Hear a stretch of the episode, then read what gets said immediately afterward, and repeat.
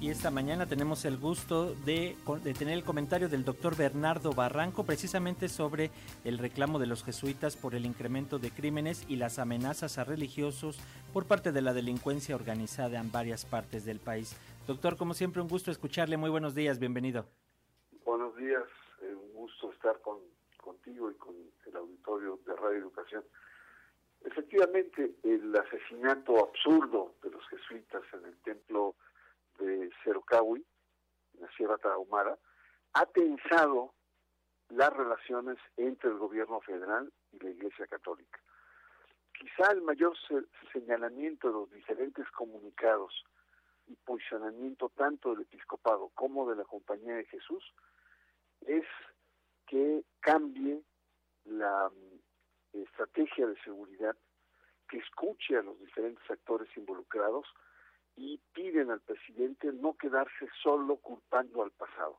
Es decir, le piden revirar, no solamente revisar, sino cambiar la estrategia de seguridad que están teniendo. La tesis es muy sencilla, dos jesuitas con una gran autoridad moral en la zona, dos jesuitas eh, considerados como personajes de bien, forjadores, creadores de lo sagrado en la zona, son asesinados. Si estos dos personajes de alta autoridad moral son asesinados, ¿qué no pasará con la gente sencilla? Este es un poco el, reclamo que están haciendo eh, y que ha tenido pues tensiones, tensiones porque el, estamos ante un presidente, Andrés Manuel López Obrador, que ha sido el candidato y el presidente que ha utilizado el mayor número de menciones y metáforas religiosas en sus discursos, en las mañaneras, en entrevistas,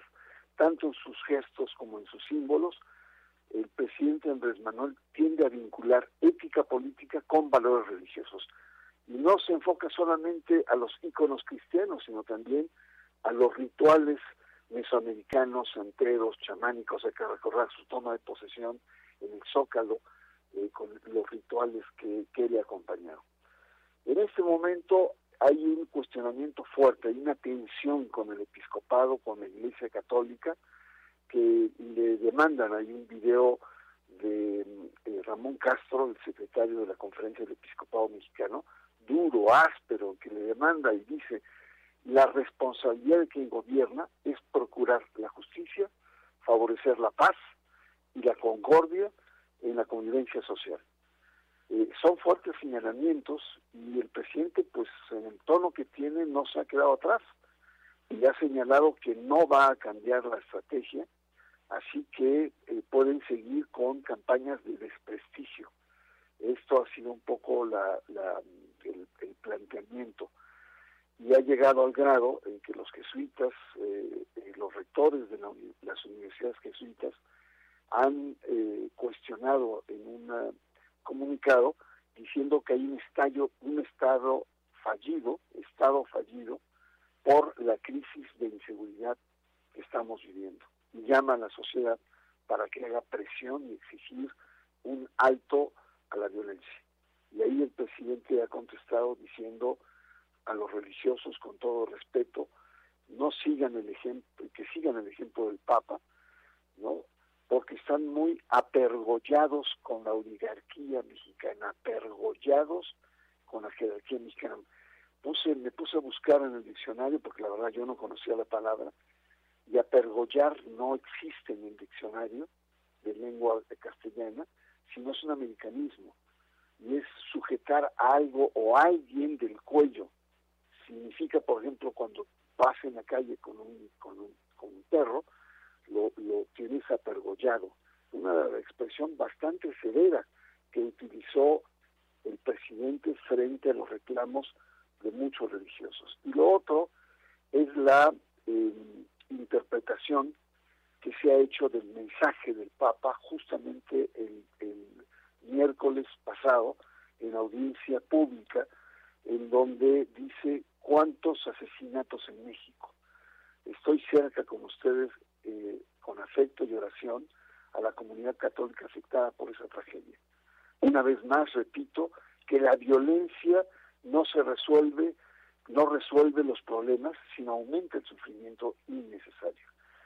Y aquí la Iglesia Católica retoma el primer, la primera expresión, cuántos asesinatos en México, para fundamentar el reclamo al presidente de la República, al gobierno federal, de cambiar su estrategia de seguridad.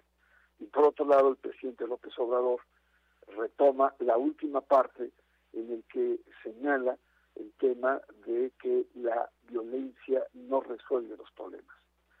Entonces estamos en un momento muy particular eh, de tensión entre el gobierno de Andrés Manuel López Obrador, el presidente de México, y la Iglesia Católica. Y es una pena porque los jesuitas habían sido probablemente los más fieles seguidores de eh, las propuestas de la Cuarta Transformación. Habían trabajado en temas, sobre todo, de eh, la reconstrucción del tejido social, y con programas, con proyectos, etcétera.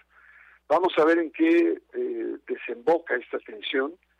Eh, sin embargo, creo que sí es importante que haya, eh, por el bien del país, mucho mayor mesura en los posicionamientos y sobre todo que la violencia no se lleve al campo de la disolución o el distanciamiento entre dos grandes instituciones que han forjado, en cierto sentido, parte de la personalidad del país, como es el Estado y la Iglesia.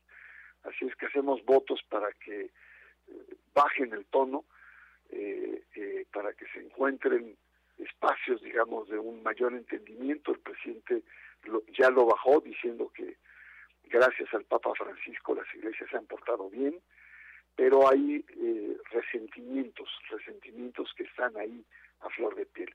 Y lo último es que estamos viviendo una situación de tensión solo comparable con lo que pasó en 1993, en mayo, cuando fue asesinado el cardenal eh, Juan Jesús Posadas Ocampo en el aeropuerto de Guadalajara.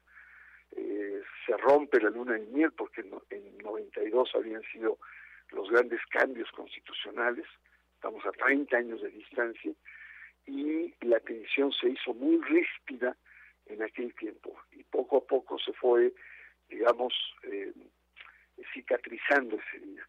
Yo espero que el asesinato absurdo, ridículo, eh, por la forma en que se dio, innecesario de estos dos jesuitas misioneros, sirva para eh, poder superar este, este trance y encontrar un mayor entendimiento entre estas dos instituciones, Estado e Iglesia.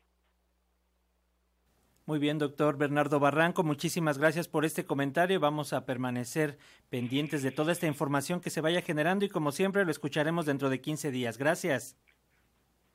Buenos, buenos días. Muy buen día, gracias.